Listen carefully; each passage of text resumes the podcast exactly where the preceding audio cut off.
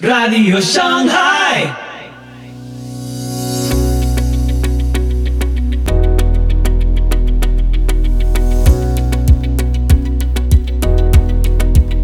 Muy buenos días, muy buenas tardes, muy buenas noches y muy bienvenidos a Radio Shanghai. Soy Pipo Biglione y este es el episodio 268 de la sexta temporada. Hoy, audiolibro Carta a los Filipenses. La carta a Filipenses fue escrita por el apóstol Pablo cerca del 61-62 después de Cristo, durante el arresto domiciliario en Roma. Pablo fue encadenado a un soldado romano las 24 horas del día, pero estaba libre para recibir visitas y escribir. Durante este periodo de tiempo, Pablo escribió las epístolas de la prisión, Efesios, Filipenses, Colosenses y Filemón. La carta de Pablo a los Filipenses es una expresión bien articulada de gratitud y gozo. Pero ¿qué es exactamente el gozo? ¿Cómo se diferencia de la felicidad? La felicidad es una emoción pasajera, basada en circunstancias externas, pero el verdadero gozo es diferente. Es algo que viene del interior, es una paz abundante y un sentido de contentamiento y fortaleza que se debe a algo interno. Te invito a escuchar este episodio atentamente.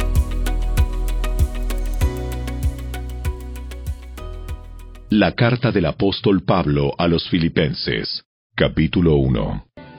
Saludos de Pablo y de Timoteo, esclavos de Cristo Jesús. Yo, Pablo, escribo esta carta a todo el pueblo santo de Dios en Filipos, que pertenece a Cristo Jesús, incluidos los ancianos gobernantes y los diáconos. Que Dios nuestro Padre y el Señor Jesucristo les den gracia y paz. Cada vez que pienso en ustedes, le doy gracias a mi Dios. Siempre que oro pido por todos ustedes con alegría, porque han colaborado conmigo en dar a conocer la buena noticia acerca de Cristo desde el momento que la escucharon por primera vez hasta ahora. Y estoy seguro de que Dios, quien comenzó la buena obra en ustedes, la continuará hasta que quede completamente terminada el día que Cristo Jesús vuelva. Está bien que sienta estas cosas por todos ustedes, porque ocupan un lugar especial en mi corazón. Participan conmigo del favor especial de Dios, tanto en mi prisión como al defender y confirmar la verdad de la buena noticia. Dios sabe cuánto los amo y los extraño con la tierna compasión de Cristo Jesús. Le pido a Dios que el amor de ustedes desborde cada vez más y que sigan creciendo en conocimiento y entendimiento. Quiero que entiendan lo que realmente importa, a fin de que lleven una vida pura e intachable hasta el día que Cristo vuelva que estén siempre llenos del fruto de la salvación, es decir, el carácter justo que Jesucristo produce en su vida, porque esto traerá mucha gloria y alabanza a Dios. Además, mis amados hermanos, quiero que sepan que todo lo que me ha sucedido en este lugar ha servido para difundir la buena noticia, pues cada persona de aquí incluida toda la guardia del palacio, sabe que estoy encadenado por causa de Cristo. Y dado que estoy preso, la mayoría de los creyentes de este lugar ha aumentado su confianza y anuncia con valentía el mensaje de Dios sin temor. Es cierto que algunos predican acerca de Cristo por celos y rivalidad, pero otros lo hacen con intenciones puras. Estos últimos predican porque me aman, pues saben que fui designado para defender la buena noticia. Los otros no tienen intenciones puras cuando predican de Cristo. Lo hacen con ambición egoísta, no con sinceridad, sino con el propósito de que las cadenas me resulten más dolorosas. Pero eso no importa sean falsas o genuinas sus intenciones. El mensaje acerca de Cristo se predica de todas maneras, de modo que me gozo y seguiré gozándome, porque sé que la oración de ustedes y la ayuda del Espíritu de Jesucristo darán como resultado mi libertad.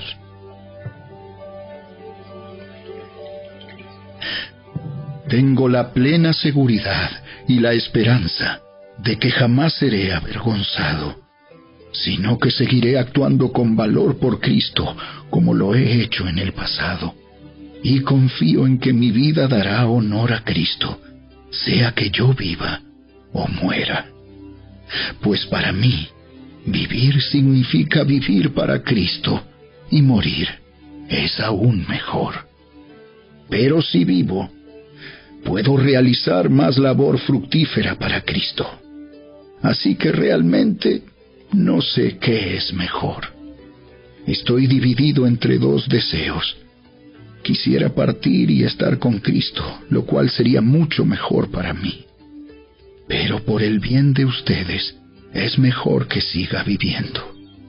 Consciente de esto, estoy convencido de que seguiré con vida para continuar ayudándolos a todos ustedes a crecer y a experimentar la alegría de su fe. Y cuando vuelva, tendrán más razones todavía para sentirse orgullosos de Cristo Jesús, de lo que Él está haciendo por medio de mí. Sobre todo, deben vivir como ciudadanos del cielo, comportándose de un modo digno de la buena noticia acerca de Cristo. Entonces, sea que vuelva a verlos o solamente tenga noticias de ustedes, sabré que están firmes y unidos en un mismo espíritu y propósito, luchando juntos por la fe, es decir, la buena noticia. No se dejen intimidar por sus enemigos de ninguna manera. Eso les mostrará a ellos que serán destruidos, mientras que ustedes serán salvos aún por Dios mismo. Pues a ustedes se les dio no solo el privilegio de confiar en Cristo, sino también el privilegio de sufrir por Él. Estamos juntos en esta lucha. Ustedes han visto mi lucha en el pasado y saben que aún no ha terminado.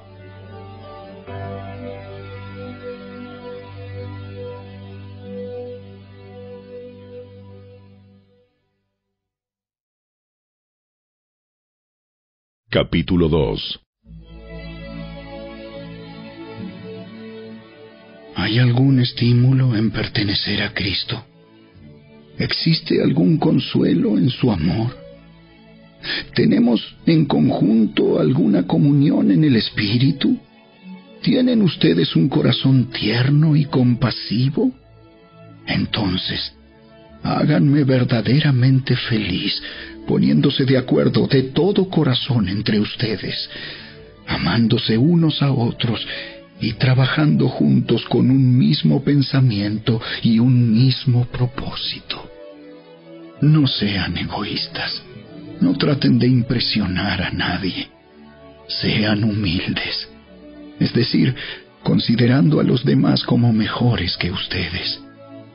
No se ocupen solo de sus propios intereses, sino también procuren interesarse en los demás. Tengan la misma actitud que tuvo Cristo Jesús. Aunque era Dios, no consideró que el ser igual a Dios fuera algo a lo cual aferrarse.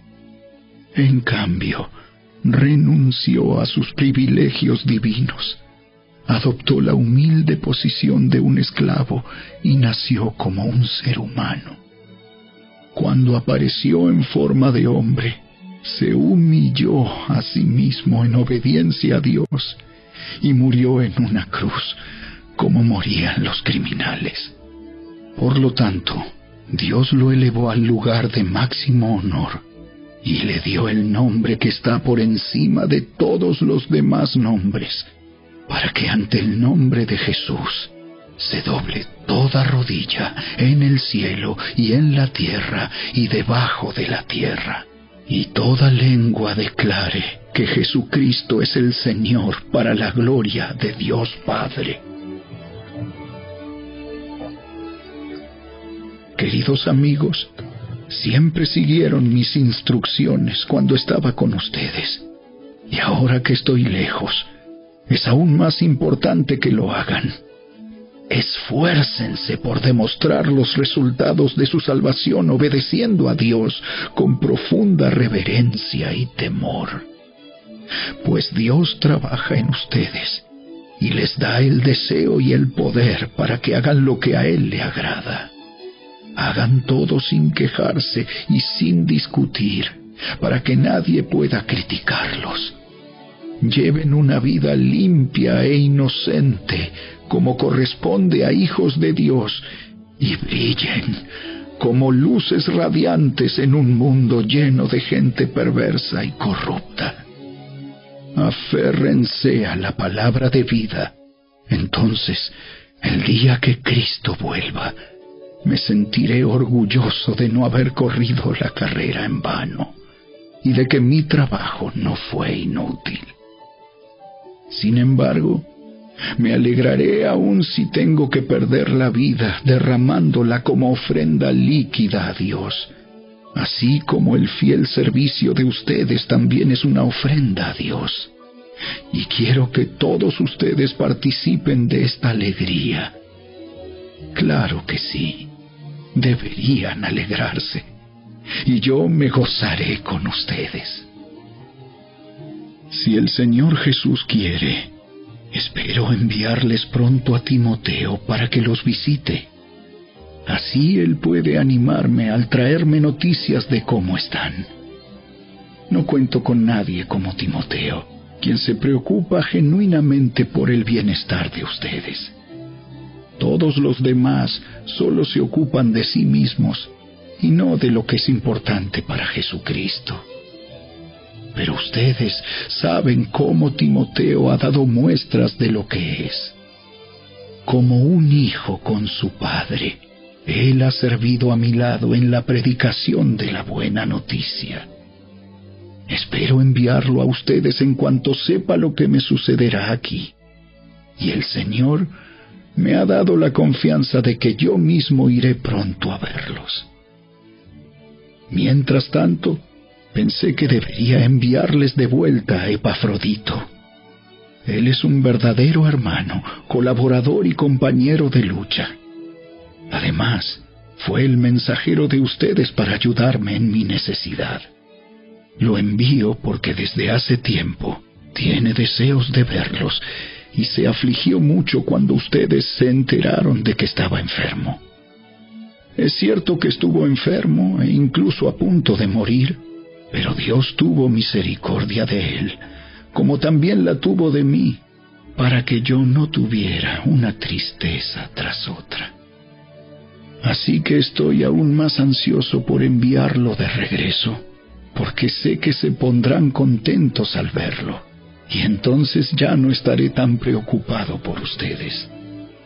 Recíbanlo en el amor del Señor y mucha alegría y denle el honor que una persona como él merece, pues arriesgó su vida por la obra de Cristo y estuvo al borde de la muerte mientras hacía por mí lo que ustedes no podían desde tan lejos.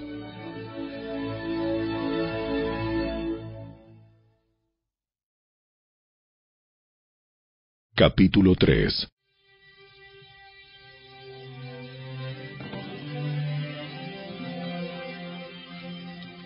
Mis amados hermanos, pase lo que pase, alégrense en el Señor. Nunca me canso de decirles estas cosas y lo hago para proteger su fe. Cuídense de esos perros, de esa gente que hace lo malo, esos mutiladores que les dicen que deben circuncidarse para ser salvos pues los que adoramos por medio del Espíritu de Dios somos los verdaderos circuncisos. Confiamos en lo que Cristo Jesús hizo por nosotros. No depositamos ninguna confianza en esfuerzos humanos. Aunque si alguien pudiera confiar en sus propios esfuerzos, ese sería yo. De hecho, Si otros tienen razones para confiar en sus propios esfuerzos, yo las tengo aún más. Fui circuncidado cuando tenía ocho días de vida. Soy un ciudadano de Israel, de pura cepa, y miembro de la tribu de Benjamín. Un verdadero hebreo como no ha habido otro. Fui miembro de los fariseos, quienes exigen la obediencia más estricta a la ley judía. Era tan fanático que perseguía con crueldad a la iglesia. Y en cuanto a la justicia, obedecía la ley al pie de la letra. Antes creía que esas cosas eran valiosas, pero ahora considero que no tienen ningún valor debido a lo que Cristo ha hecho. Así es, todo lo demás no vale nada cuando se compara con el infinito valor de conocer a Cristo Jesús, mi Señor. Por amor a Él, he desechado todo lo demás y lo considero basura a fin de ganar a Cristo y llegar a ser uno con Él. Ya no me apoyo en mi propia justicia mediante la obediencia de la ley. Más bien, llego a ser justo por medio de la fe en Cristo.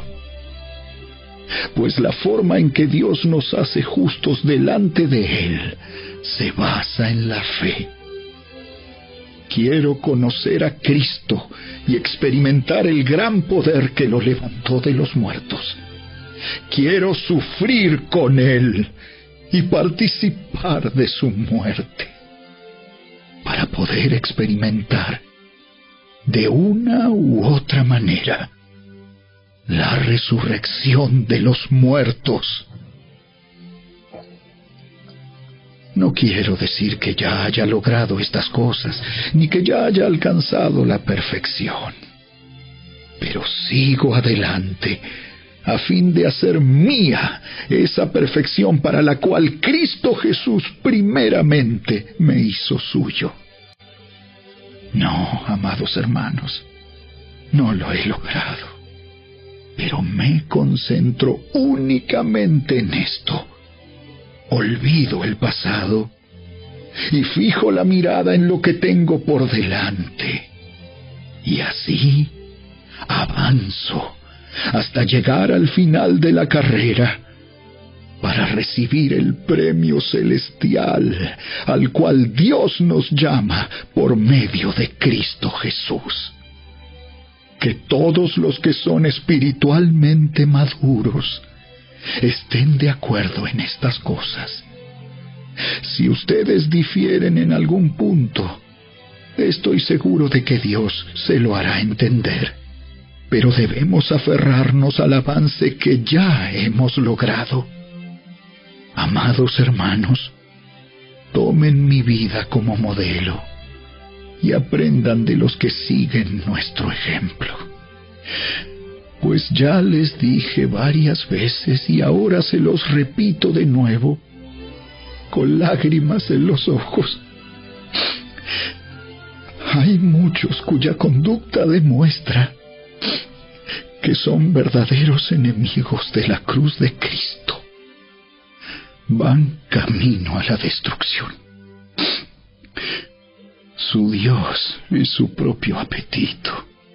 Se jactan de cosas vergonzosas y solo piensan en esta vida terrenal. En cambio, nosotros somos ciudadanos del cielo, donde vive el Señor Jesucristo, y esperamos con mucho anhelo que Él regrese como nuestro Salvador. Él tomará nuestro débil cuerpo mortal y lo transformará en un cuerpo glorioso, igual al de Él. Lo hará valiéndose del mismo poder con el que pondrá todas las cosas bajo su dominio.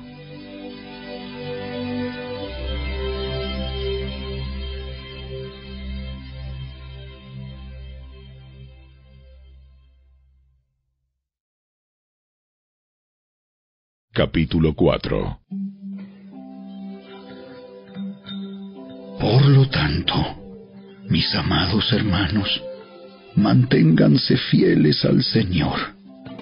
Los amo y anhelo verlos, mis queridos amigos, porque ustedes son mi alegría y la corona que recibo por mi trabajo. Ahora les ruego a Evodia y a Sintique, dado que pertenecen al Señor, que arreglen su desacuerdo. Y te pido a ti, mi fiel colaborador, que ayudes a esas dos mujeres, porque trabajaron mucho a mi lado para dar a conocer a otros la buena noticia. Trabajaron junto con Clemente y mis demás colaboradores, cuyos nombres están escritos en el libro de la vida. Estén siempre llenos de alegría en el Señor. Lo repito, alégrense. Que todo el mundo vea que son considerados en todo lo que hacen. Recuerden que el Señor vuelve pronto. No se preocupen por nada. En cambio, oren por todo. Díganle a Dios lo que necesitan y denle gracias por todo lo que Él ha hecho. Así experimentarán la paz de Dios que supera todo lo que podemos entender. La paz de Dios cuidará su corazón y su mente mientras vivan en Cristo Jesús. Y ahora, amados hermanos, una cosa más para terminar. Concéntrense en todo lo que es verdadero, todo lo honorable, todo lo justo, todo lo puro, todo lo bello y todo lo admirable. Piensen en cosas excelentes y dignas de alabanza. No dejen de poner en práctica todo lo que aprendieron y recibieron de mí, todo lo que oyeron de mis labios y vieron que hice. Entonces el Dios de paz estará con ustedes. Cuánto alabo al Señor de que hayan vuelto a preocuparse por mí. Sé que siempre se han preocupado por mí, pero no tenían la oportunidad de ayudarme. No que haya pasado necesidad alguna vez, porque he aprendido a estar contento con lo que tengo. Sé vivir con casi nada o con todo lo necesario. He aprendido el secreto de vivir en cualquier situación, sea con el estómago lleno o vacío, con mucho o con poco, pues todo lo puedo hacer por medio de Cristo, quien me da las fuerzas. De todos modos, han hecho bien al compartir conmigo en la dificultad por la que ahora atravieso. Como saben, filipenses, ustedes fueron los únicos que me ayudaron económicamente cuando les llevé la buena noticia por primera vez y luego seguí mi viaje desde Macedonia. Ninguna otra iglesia hizo lo mismo. Incluso cuando estuve en Tesalónica, ustedes me mandaron ayuda más de una vez. No digo esto esperando que me envíen una ofrenda, más bien, quiero que ustedes reciban una recompensa por su bondad. Por el momento tengo todo lo que necesito. Y aún más. Estoy bien abastecido con las ofrendas que ustedes me enviaron por medio de Epafrodito. Son un sacrificio de olor fragante, aceptable y agradable a Dios. Y este mismo Dios quien me cuida suplirá todo lo que necesiten de las gloriosas riquezas que nos ha dado por medio de Cristo Jesús. Toda la gloria sea a Dios nuestro Padre por siempre y para siempre. Amén. Denle saludos de mi parte a cada persona del pueblo santo de Dios, a todos los que pertenecen a Cristo Jesús.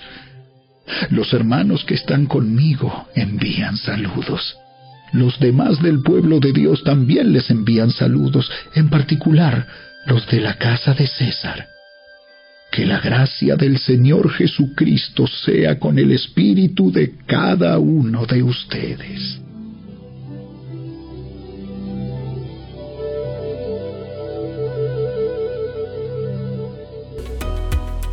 Y así llegamos al final del programa de hoy. Recordá que podés seguirnos en Facebook e Instagram, dejanos tus comentarios y si te gusta, compartilo. Los invitamos, Dios mediante, a escuchar nuestro próximo episodio y que Dios los bendiga.